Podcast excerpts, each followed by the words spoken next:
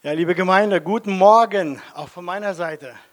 Ich freue mich, heute mit euch zusammen die letzte Predigt aus der Markus-Predigtserie zu halten und noch einmal in das Wort Gottes zu schauen. Vorneweg gleich, ich lehne mich in der Predigt heute ganz stark an die Predigt von Andi an, die er am letzten Sonntag in Hamburg gehalten hat. Und wir sind heute in Markus Kapitel 16 angekommen die Verse 9 bis 20. Schlag gerne auf, wenn ihr Bibeln dabei habt. Ich habe auch die Slides mitgebracht. Na, ja. Und ihr seht schon den Titel der Predigt. Also, wer Kraft hat und die Bibel dabei, steht doch gerne auf. Und wir freuen uns, Christina kommt und liest uns heute den Text. Ähm, wir lesen aus Markus 16 ab Vers 9. Als er aber früh am ersten Tag in der Woche auferstanden war, erschien er zuerst der Maria Magdalena, von der er sieben Dämonen ausgetrieben hatte. Diese ging hin und verkündete es denen, die mit ihnen gewesen waren, die trauerten und weinten. Und als diese hörten, dass er lebe und von ihr gesehen worden sei, glaubten sie es nicht. Danach offenbarte er sich zwei von ihnen auf dem Weg in einer anderen Gestalt, als sie sich aufs Land begaben. Und diese gingen hin und verkündeten es den übrigen, aber auch ihnen glaubten sie nicht. Danach offenbarte er sich den Elfen selbst, als sie zu Tische saßen und tadelte ihren Unglauben und die Härte ihres Herzens, dass sie denen, die ihn auferstanden gesehen hatten, nicht geglaubt hatten. Und er sprach zu ihnen, Geht hin in alle Welt und verkündigt das Evangelium der ganzen Schöpfung. Wer glaubt und getauft wird, der wird gerettet werden. Wer aber nicht glaubt, der wird verdammt werden. Diese Zeichen aber werden die begleiten, die gläubig geworden sind. In meinem Namen werden sie Dämonen austreiben, sie werden in neuen Sprachen reden. Schlangen werden sie aufheben, und wenn sie etwas Tödliches trinken, wird es ihnen nicht schaden. Kranken werden sie die Hände auflegen, und sie werden sich wohl befinden. Der Herr nun wurde, nachdem er mit ihnen geredet hatte, aufgenommen in den Himmel und setzte sich zu Rechten Gottes. Sie aber gingen hinaus und verkündeten überall, und der Herr wirkte mit ihnen und bekräftigte das Wort durch die begleitenden Zeichen. Amen. Danke, Christina.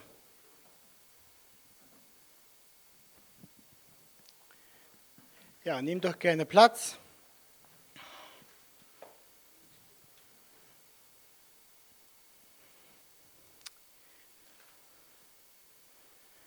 Die heutige, der heutige Predigttext am Ende vom 16. Kapitel des Markus-Evangeliums er gehört zu einem Text in der Bibel, zu Texten in der Bibel, die umstritten sind. Umstritten deswegen, weil dieser, Abschnitt in den drei ältesten Handschriften aus dem vierten Jahrhundert, zum Beispiel äh, im Codex Siniaticus und im Codex Vaticanus, sind diese Verse nicht enthalten. Und manche Bibelausleger sagen deswegen, diese Worte gehören eigentlich nicht in den Kanon, sind unter Umständen auch nicht das Wort Gottes. Aber es ist wichtig zu wissen und zu sagen an dieser Stelle, dass 99 Prozent aller griechischen Handschriften und insgesamt auch die Mehrheit aller Abschriften diesen sogenannten langen Markus-Schluss enthalten. Auch war dieser Abschnitt diese Verse den Kirchenvätern sehr wohl bekannt. Zum Beispiel Irenäus, Tatian, Papias und Justin der Märtyrer hatten im zweiten Jahrhundert schon ähm, diese Texte, die waren ihnen bekannt und sie zitierten sie. Und die Christenheit insgesamt hat dann auch diesen längeren Markusschluss im vierten und fünften Jahrhundert in den biblischen Kanon aufgenommen, sodass jetzt die Bibeln diesen Abschnitt, die Verse 9 bis 20, als Schluss des Markus-Evangeliums haben. Wenn dem nicht so wäre, würde das Markus-Evangelium mit Vers 8 aufhören. Vom letzten Sonntag erinnert ihr euch. Und da steht, der letzte Vers wäre dann, sie sagten niemand etwas, denn sie fürchteten sich. Das wäre der Schluss des Markus-Evangeliums. Aber Markus hat ja selbst das Evangelium begonnen mit diesen Worten und hat gesagt, Anfang des Evangeliums von Jesus Christus. Evangelium ist ein anderes Wort für die frohe Botschaft. Anfang der frohen Botschaft von Jesus Christus. Und der letzte Vers wäre dann, und sie fürchteten sich und sagten niemandem etwas. Das Ziel des Evangeliums von Markus war es aber gerade, dass die Menschen die frohe Botschaft verstehen, dass sie Jesus sehen, als wer er ist. Vermutlich war es so, ähm, und die Bibelausleger sagen auch, dass der letzte Abschnitt, Verse 9 bis 20, haben einen anderen Stil als davor. Das heißt, irgendjemand anderes hat das geschrieben und dazu gedichtet oder dazu getan. Aber ähm, ein Erklärungsgrund wäre dafür, dass Markus hat das Markus-Evangelium auch geschrieben unter der äh, Diktatur von Petrus und wie wir auch wissen, dem Heiligen Geist. Und Petrus wurde verfolgt und es kann sein, dass er um 67 nach Christus in Rom gekreuzigt wurde und Markus nicht zu Ende gekommen war mit dem Evangelium und dann auch selbst fliehen musste aus Kleinasien und dann erst ein wenig später das Evangelium, dann die letzten ähm, elf Verse selbst beendet hat. Auf diese Weise könnte man auch einen scheinbaren Stilbruch in Vers 8 erklären.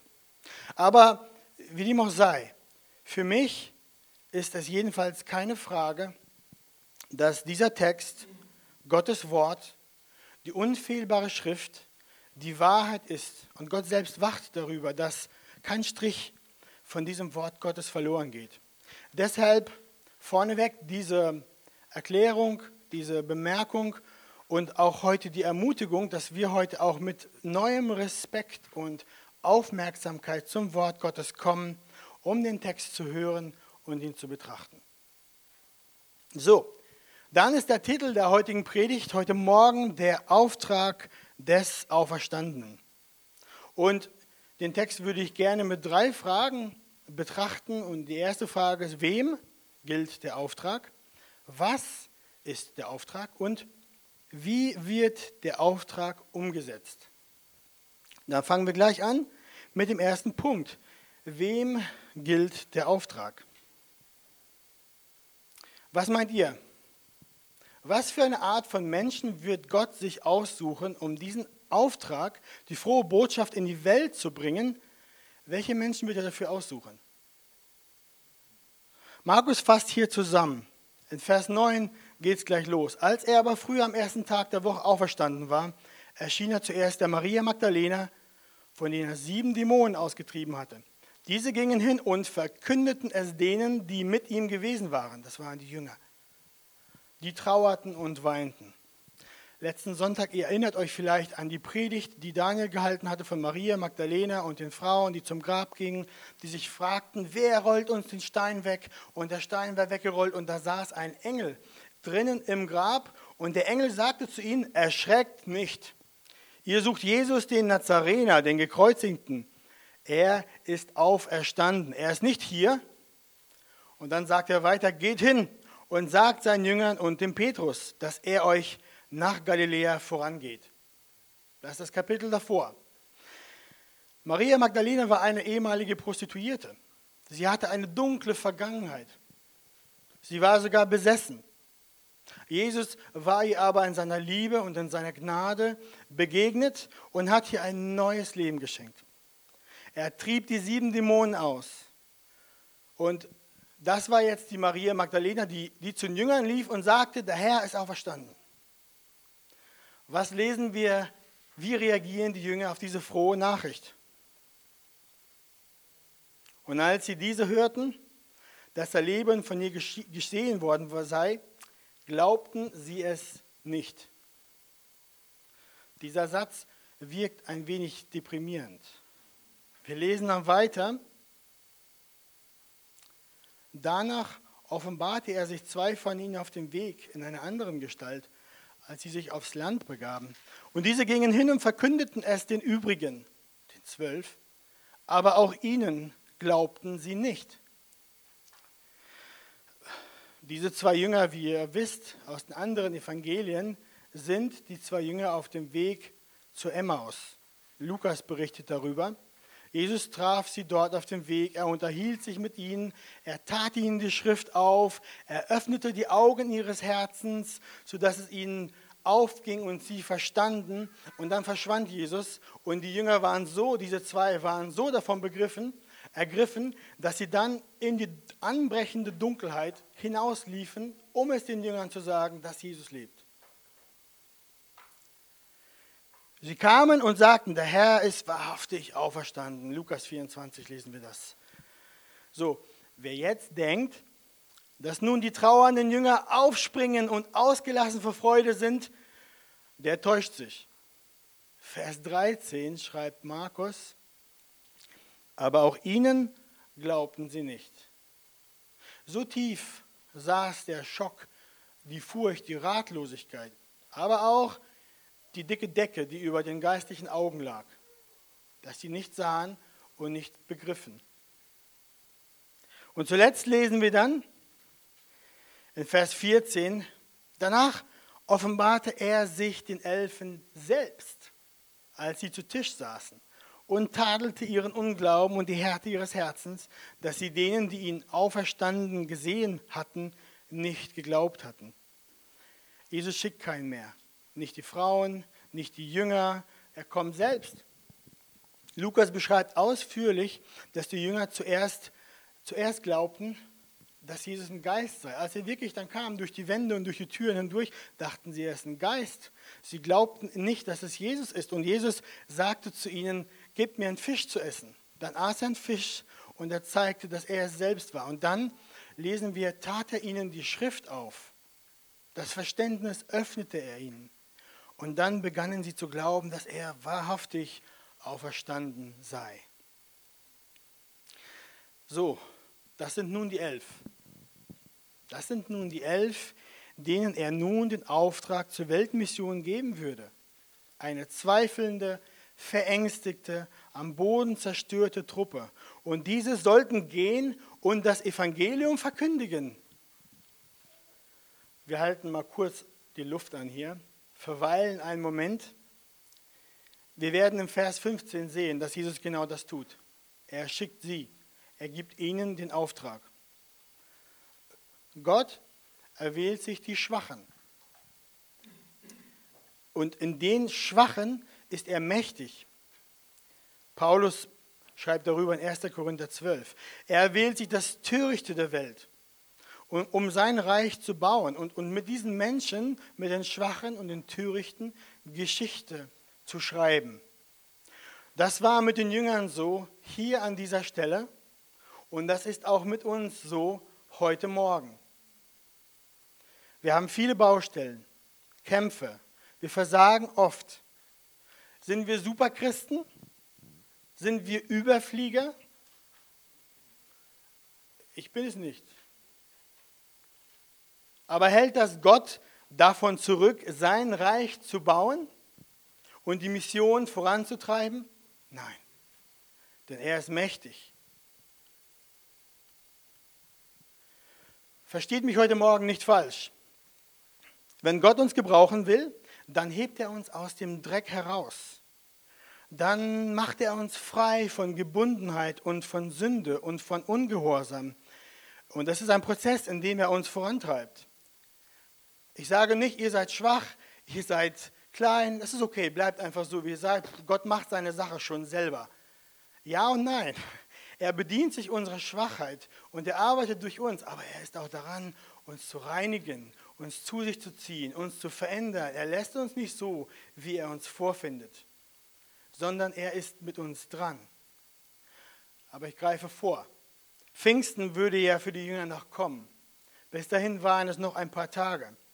Aber Pfingsten würde kommen und dann würde der Heilige Geist kommen auf sie in Macht, der Tröster. Der Beistand würde kommen und ihnen Kraft geben, Zeugen zu sein für die ganze Welt. Nach Pfingsten waren diese verängstigten Jünger nicht wieder zu erkennen.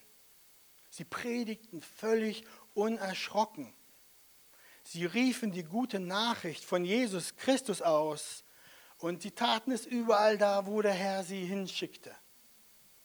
Und für uns heute Morgen gilt das Gleiche. Bist du heute Morgen gewahr, dass du schwach bist, dass du Jesus brauchst? Bist du heute Morgen demütigen Herzens und zerbrochenen Geistes, so wie, Psalm, so wie David schreibt im Psalm 51? Wenn ja, dann komme heute und rufe zu ihm und dann wird er dein Herz verändern und durch den Heiligen Geist in dir wird er wirken und dich zu seinem Zeugen machen. Der zweite Punkt. Was ist der Auftrag? Wir lesen in Vers 15, und er sprach zu ihnen, geht hin in alle Welt und verkündigt das Evangelium der ganzen Schöpfung. Wer glaubt und getauft wird, der wird gerettet werden. Wer aber nicht glaubt, der wird verdammt werden. Jesus gibt nun den Auftrag, das Evangelium aller Schöpfung zu verkündigen an seine Jünger. Aber was ist das Evangelium? Ist es, kommt zum lieben Gott. Er ist die Liebe. Er nimmt euch gerne an. Kommt zu ihm, so wie du bist, und alles wird gut. Oder, oder ist es dies? Komm zu Jesus und du wirst ein besseres Leben haben. Nimm Jesus an und du wirst Wohlstand und Gesundheit haben. Ist es das? Ist das das Evangelium? Nein, auf keinen Fall. Das ist nicht das Evangelium. Das ist nicht falsch auf eine Art oder die andere, aber das ist nicht das Evangelium. Markus, wenn wir uns erinnern, war kein Freund von vieler Worte. Das Evangelium ist kurz, es ist knapp, es ist sehr schnell im Tempo, wie er erzählt. Und in Markus 1, Vers 14 und 15, da, da, zieht, da sagt er, nachdem Johannes gefangen genommen war, kam Jesus nach Galiläa und verkündigte das Evangelium vom Reich Gottes und sprach, die Zeit ist erfüllt und das Reich Gottes ist nahe. Tut Buße und glaubt an das Evangelium.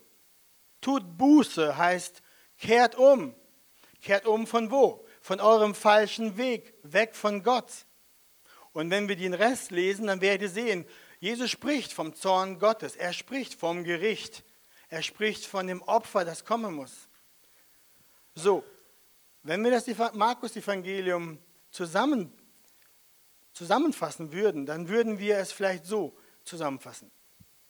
Der eine wahre und heilige Gott, der alles geschaffen hat, schuf auch uns Menschen nach seinem Bild, ihn zu erkennen. Doch der Mensch fiel in Sünde und dadurch in Verdammnis.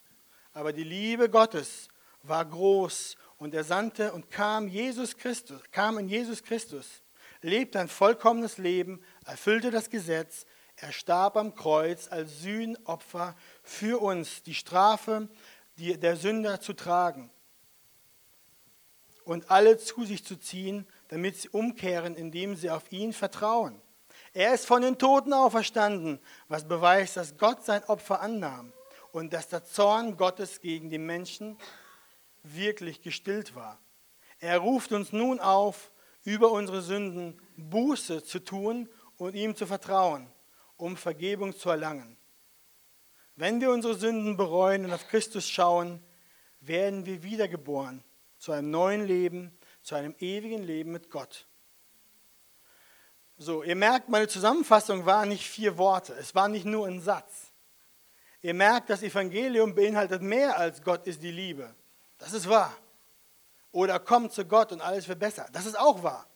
Ultimativ ist das wahr. Aber jetzt hier, das, da überspringen wir und vergessen wir so viele Aspekte, die es nicht möglich machen, den Menschen wirklich Versöhnung zu haben mit Gott.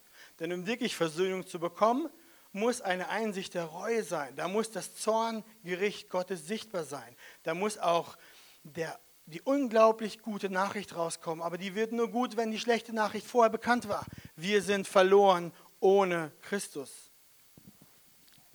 So, das ist das Evangelium. Jesus trug es den Jüngern auf, diese Botschaft der Versöhnung mit Gott zu predigen. Der Fakt ist nämlich, so wie wir sind, ohne Gott sind wir nicht versöhnt mit ihm. Wir stehen im Kriegsgeschehen, ob wir es merken oder nicht. Und der Tag wird kommen, wo die Entscheidung des Zorngerichts fallen wird. Deswegen predigen wir die Botschaft der Versöhnung mit Gott. Jetzt die Frage an dich heute Morgen. Hast du genügend verstanden, was Jesu Leben, Tod und Auferstehung für dich bewirkt hat? Hast du das begriffen in deinem Herzen, der du glaubst? Weißt du, wie groß deine Strafe gewesen wäre, wie groß der Segen nun ist und wie groß die Freude sein wird in aller Ewigkeit?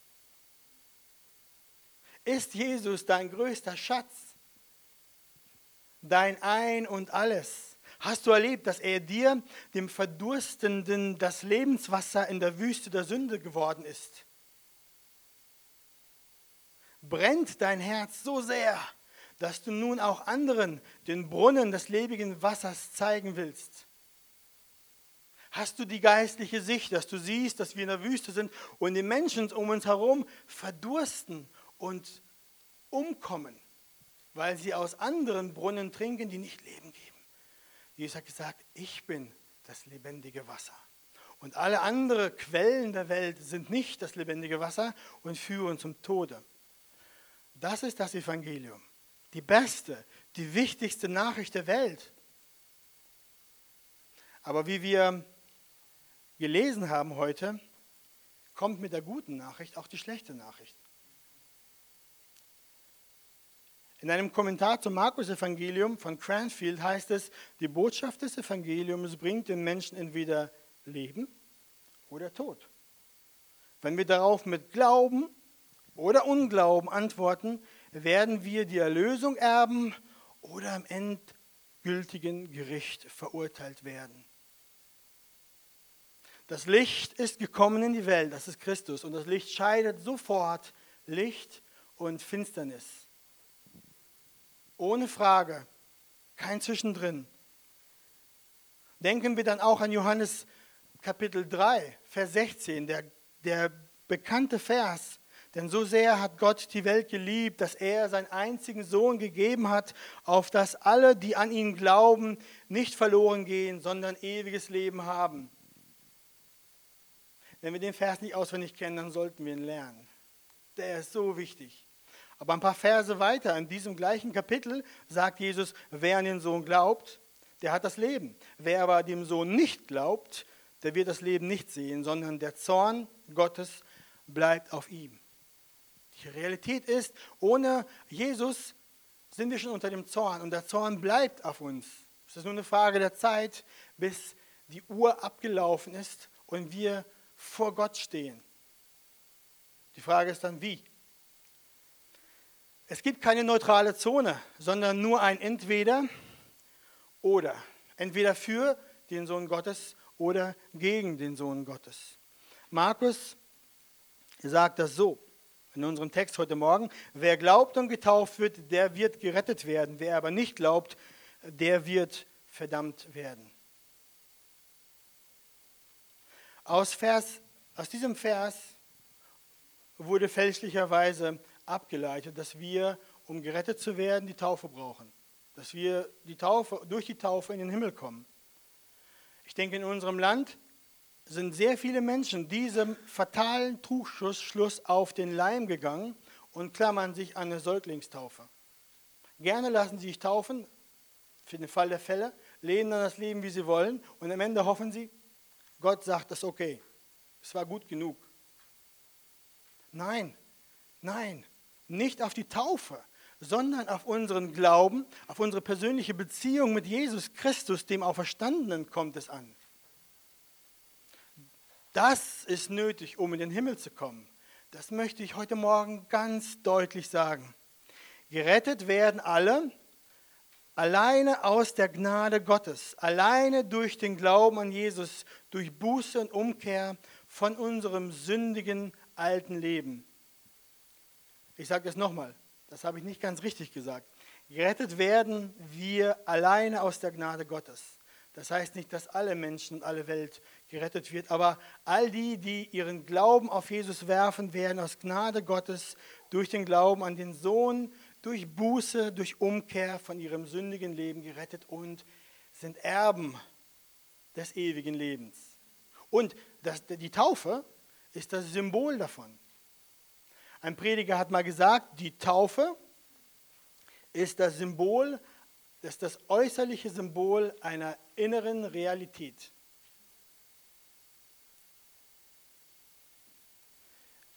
Matthäus beschreibt den, den Ruf und den Auftrag an die Jünger so, Kapitel 28, so geht nun und macht zu Jüngern alle Völker und tauft sie auf den Namen des Vaters, des Sohnes und des Heiligen Geistes. Also bevor eine Taufe erfolgen kann, müssen wir von Herzen glauben.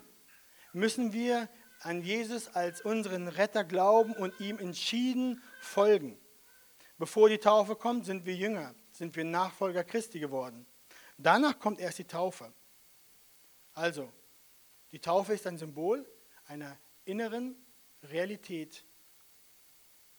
Ein äußerliches Symbol einer inneren Realität. Und das können wir nicht auf den Kopf stellen. Also, wenn du heute Morgen ein Kind Gottes bist und ihn kennst, aber nicht getauft bist, dann lade ich dich ein, verschiebe es nicht länger.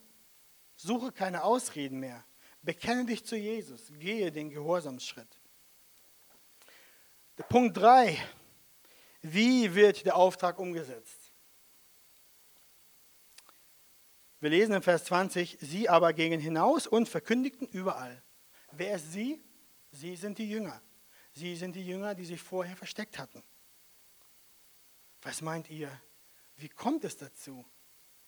Wie kann es sein, dass die Jünger, die erst solch große Angst hatten, die sich in Angst und Bange versteckten, jetzt rausgehen und überall hingehen und verkündigen?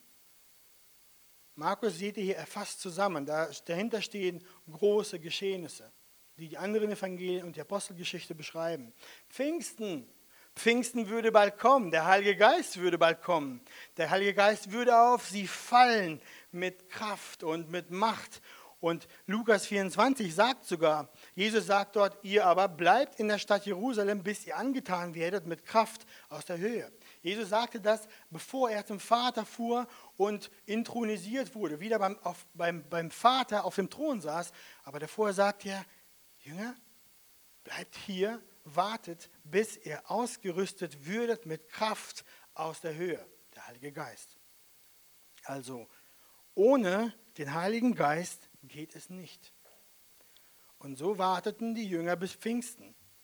Nachdem dann der Heilige Geist auf sie gefallen war, rissen sie die verschlossenen Fenster und Türen auf und predigten dem zusammenlaufenden Volk die Botschaft vom auferstandenen Jesus Christus in ganz Jerusalem zuerst, dann nach Samarien hinein, dann durch die Verfolgung raus bis in den Orient und in die ganze Welt, so wie Jesus das von ihnen verlangt hatte. Was sagt Johannes in Vers 15, Kapitel 15, Vers 5? Dort sagt Jesus zu den Jüngern, bevor er gekreuzigt wurde und sie vorbereitete, ich bin der Weinstock und ihr seid die Reben. Wer in mir bleibt und ich in ihm, der bringt viel Frucht, denn getrennt von mir könnt ihr nichts tun. Und Vers 20 sehen wir, und der Herr wirkte mit ihnen und bekräftigte das Wort durch die begleitenden Zeichen. Wir sehen hier, aus den verängstigten Jüngern kommt Pfingsten. Die Jünger gehen und wir wissen, dass sie so gegangen sind, wie Jesus es ihnen im Kapitel 15 des Johannes-Evangeliums erklärt hatte. Ihr bleibt in mir und ich bleibe in euch. Und wenn ihr in mir bleibt, dann bringt ihr Frucht. Keinen Schritt ohne den Herrn. Nicht in eine oder in die andere Richtung. Wir sehen es immer wieder von Paulus. Wenn er reiste, er ging nirgendwo hin, wo er einfach so Lust hatte. Manchmal verwehrte der Heilige Geist es ihm, irgendwo hinzugehen und anderes Mal drängte der Heilige Geist ihn, dies oder das zu tun. Das ist die Realität eines Kindes Gottes.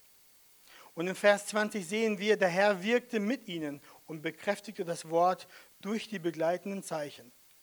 Der Herr wirkte mit ihnen. Und er gab auch Zeichen, die die Predigt unterstrichen, untermauerten, bekräftigten. Wisst ihr, der Sieg Jesu am Kreuz über Sünde und Tod und alle finstere Macht ist allumfassend. Die Veränderung beginnt im Herzen. Durch das Hören der Predigt, durch das Einreißen von Festungen und Glaubensüberzeugungen in unserem Herzen, so schreibt Paulus. Und dann geht es weiter im Leben des Menschen, hinaus in die Welt. Wir sehen, Dämonen werden ausgetrieben, fremde Sprachen werden beherrscht, Schlangen und Gift werden gegen die Gesandten Gottes unwirksam. So lesen wir in den Versen 17 bis 18. Gottes Macht wird sichtbar werden. Und in der Geschichte der Christenheit kam es immer wieder so vor.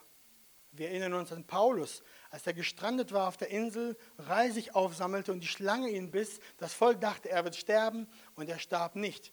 Gott bewahrte ihn. Und auf diese Art und Weise sehen wir in der Kirchengeschichte immer hier und da Heilungen, Wunder, Manifestationen der Kraft Gottes. Aber wir dürfen nicht vergessen, diese sind mitfolgende Zeichen. Die Verkündigung des Evangeliums von Jesus Christus ist die Hauptsache. Es geht darum, nur durch das Wort Gottes geschieht wirkliche Veränderung des Herzens, die in das ewige Leben hineinreicht. Wisst ihr, in manchen Gemeinden hat man genau das auf den Kopf gestellt. Und man gibt dem Wort Gottes nicht mehr so viel Raum. Man gibt wenig Raum. Und man streckt sich stattdessen viel lieber aus nach fragwürdigen Zeichen die irgendwie Heil bringen, die uns Gott näher bringen, die uns ihn erfahren lassen. Aber vieles davon ist herbeigeredet und entspricht unserem Wunschdenken. Und dadurch kommt es nicht selten zu einer sehr ungesunden Entwicklung in der Gemeinde und im Glaubensleben von den Menschen. Deswegen ist es wichtig, dass wir die Reihenfolge hier in Vers 20 nicht vergessen. Das Wort wurde gepredigt und der Herr schenkte mitfolgende Zeichen, um das zu bestätigen. Das tat er damals und das tut er heute. Also, wie wird der Auftrag des Auferstandenen ausgeführt? In der Kraft des Heiligen Geistes, in absoluter Abhängigkeit von Jesus Christus, aus der Gemeinschaft mit Gott dem Vater, dem Sohn und dem Heiligen Geist. Dadurch, dass er unsere Herzen erfüllt und überfließend macht von dem, wer Jesus ist, von dem, was er getan hat. Deswegen frage ich dich heute Morgen, ist dein Herz entbrannt mit dieser Art von Liebe, die von Jesus, dem Retter, kommt? Bist du gewonnen? Bist du überwältigt von Jesus? Fließt dein Mund über von den wunderbaren Werken des Retters? Wenn du angepiekst wirst, was kommt da raus? Zorn und Wut oder Evangeliumsliebe und Gnade, Vergebung und die gute Botschaft. Lasst uns wie die ersten Jünger hingehen, die einst Angst hatten und Furcht, aber dann mutig wurden durch den Heiligen Geist. Lasst uns dorthin gehen, wo Gott uns haben will und die beste Nachricht der Welt und das Volk bringen. Paulus sagt, so sind wir nun Botschafter für Christus und zwar so, dass Gott selbst durch uns ermahnt. So bitten wir nun stellvertretend für Christus, lasst euch versöhnen mit Gott. Lasst uns Herzen haben, die bereit sind zu gehen, ob es weit ist oder nah ist, ob es nur über die Hecke geht des Gartens oder ob es über ein Ozean in ein anderes Land geht. Das ist unwesentlich erst einmal. Die Herzen sollen gehend sein. Erinnert euch an die Macht und Kraft Jesu über Leben und Tod, Engel und Fürstentümer, Gewalten, Gegenwärtiges, Zukünftiges, Hohes und Tiefes und jedes andere Geschöpf in dieser Welt. Römer 8. Über all das ist der Herr mächtig. Er hat Kraft und er wirkt durch uns. Und die Nachricht ist die gute Botschaft von dem gekreuzigten von dem Auferstandenen. Er wirkt durch uns und in uns. Amen.